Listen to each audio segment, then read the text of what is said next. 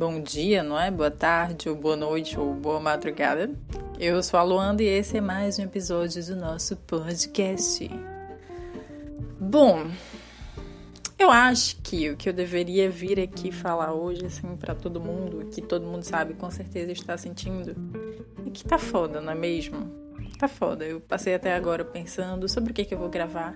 Tenho aqui vários temas e tal, e algumas pautas mas é complicado até decidir sobre o que falar, porque está tudo o quê? Está tudo uma merda, não é mesmo? Assim, eu, né? Eu já enrolei até aqui no dia de hoje, eh, acordei com super cólica e Pensei que o dia acabou para mim ali, mas não acabou, não é mesmo? Porque temos o que mais coisas para fazer, precisamos comer, precisamos, eu no caso precisava lavar muito meu cabelo e aí o que que eu fiz? Isso mesmo, lavei na pia. Lavei o meu cabelo na pia. Por quê? Porque eu tava ali com ânimo e força para ir tomar banho e lavar no banho. Então eu precisava lavar esse cabelo hoje. Então eu disse, ah, eu tomo banho mais tarde e lavo meu cabelo agora aqui na pia. E foi o que eu fiz. Lavei o meu cabelo na pia. Quem nunca lavou o seu cabelo na pia, não é mesmo? Infelizmente, tem até uma história masculina ridícula e crossed, nojenta, que é que os homens com preguiça muitas vezes de fazer. Acredite, se você não ouviu isso até agora, já aconteceu. Você conhece alguém que já fez isso? Muito provavelmente. Mas homens que fazem xixi na pia também. Gente, tadinha das pias, não é? Mas homens que fazem xixi nas pias. Por quê? Por quê, homens? É tão mais fácil para vocês. Vocês só tem literalmente que abrir a calça, o short, baixar, enfim.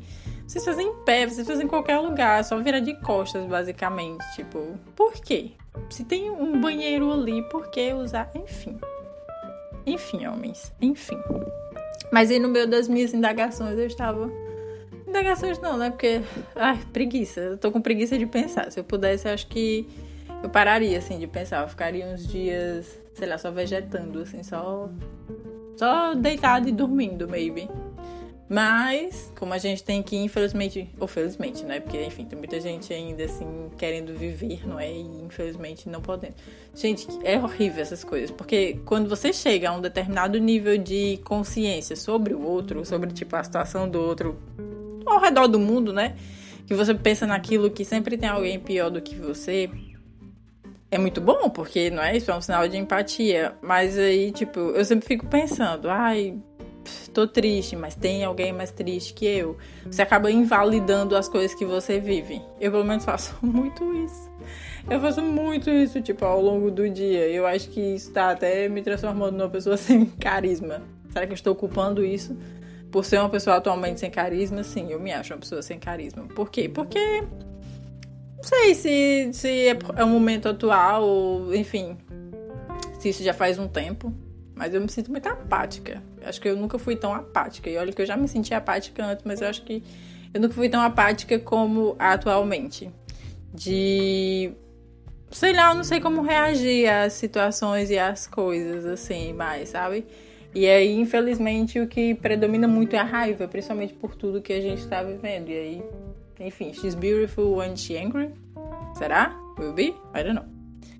Mas, enfim.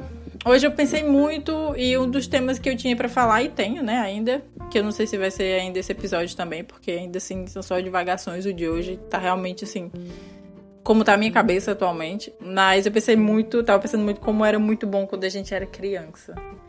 Tipo, a gente não tinha obrigação nenhuma. E como a gente sofre, mesmo sendo criança, e mesmo não tendo obrigação nenhuma, porque eu não sei vocês, mas eu, eu sempre ficava pensando que queria ser adulta, porque todos os meus problemas inexistentes até então naquela época iam ser resolvidos se eu fosse adulta e tivesse a independência de fazer tudo o que eu quisesse. Gente, o que eu penso é assim: você é criança.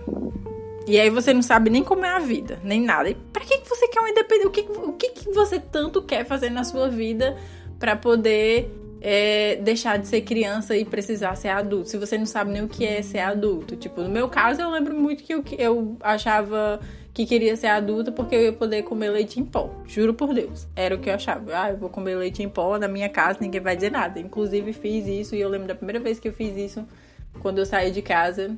E eu pensei isso, é claro. Eu disse, ah, eu tô, sou muito adulta agora, estou comendo leite e pão, mas não é isso.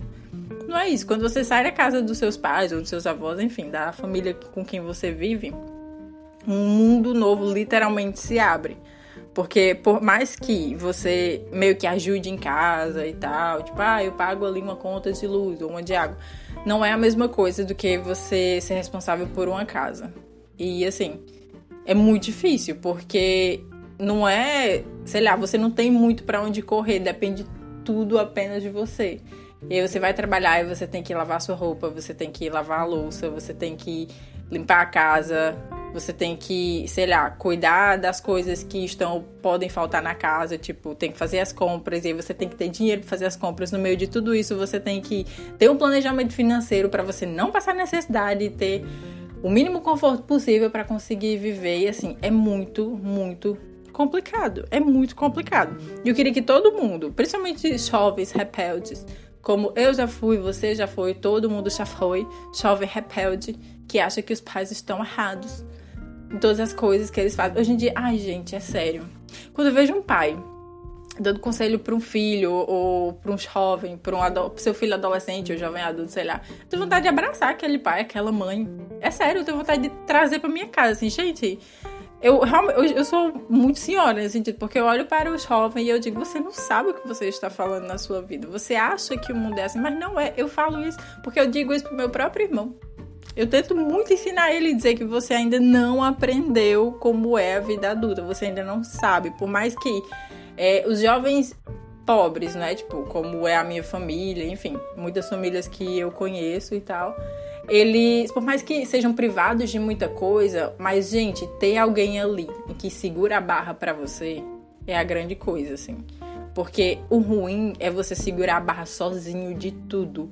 E aí, se você chorar, você vai chorar sozinho, você vai sentir, sei lá, o peso das responsabilidades sozinho, você vai ter que dar conta de tudo sozinho. E ter ali uma mãe, um pai, ou os dois, ou um avô, uma avó, que segure essa barra por você, que é, faça essas coisas para que você tenha ali o mínimo, consiga viver minimamente bem é fantástico. E aí você só percebe o valor disso quando você perde. Então, se você é jovem, se você ainda mora com seu pai, sua mãe, entenda. Hoje em dia é literalmente isso que eu falo assim pro meu irmão é: entenda, tenha compreensão, tenha realmente compreensão, porque é muito difícil quando você sai de casa, quando você tem que fazer tudo sozinho, cuidar de todas as burocracias, porque a vida adulta é um problema atrás do outro. É literalmente isso, é um problema atrás do outro. É todo dia não é um leão, não é dois, são mais. Tipo, você tem que dar conta do seu trabalho, você tem que dar conta das despesas, você tem que dar conta das burocracias, você tem que estar tá com tudo em dia, você tem que lembrar de comprar aquele feijão ou aquele sabonete que acabou, ou sei lá. E aí é assim, é uma montanha russa, direto. E que, como dizia um menino lá de A Culpa das Estrelas, só vai para cima. Só vai para cima, porque só aumenta a quantidade de coisas que você tem que dar conta. E assim, se você tem seu pai, sua mãe, alguém que segura essa barra por você, apoie essa pessoa, esteja com essa pessoa, seja, sei lá, o braço direito, esquerdo, o pé e a mão dessa pessoa, porque ainda assim você não vai conseguir segurar é, o peso como ela segura. Você não vai sentir o peso que ela sente, porque eu sei que, assim, eu, por mais que eu ajude a minha mãe, tente estar ali para ela por tudo, eu não sinto o peso que ela sente. E hoje em dia eu nem moro com ela mais, assim, não vivo mais com os meus pais ou com um familiar que não seja Jean. Então, assim, tenha empatia, tenha compreensão. Entenda os seus pais, escute os seus pais, ajude os seus pais. É, já dizia o Renato Russo, vocês são crianças como seus pais, enfim, seus pais são crianças como. Enfim, são pessoas como você. É literalmente o que você vai ser quando você crescer. Você vai ser eles. Então tenha simpatia e aprenda. Aprenda porque é muito difícil. A vida adulta é muito difícil. E aí, no meio de tudo isso, você ainda não espera, mas você vai passar por uma pandemia, por coisas assim, que são catástrofes mundiais. Enfim, coisas que você não esperava. Mas aprenda, sente com ele, se ofereça, ofereça ajuda, ofereça tudo que você puder. Que acredite, ainda assim vai ser o mínimo que você pode fazer. Enfim, esse é o episódio de hoje. Eu espero que todo mundo esteja bem, eu fique bem. Eu tô torcendo, eu torço muito por todo mundo que escuta, que está à minha volta. Não, e obrigado pelo apoio se você está ouvindo até aqui. É isso. Até amanhã. Um cheiro e vai dar tudo certo.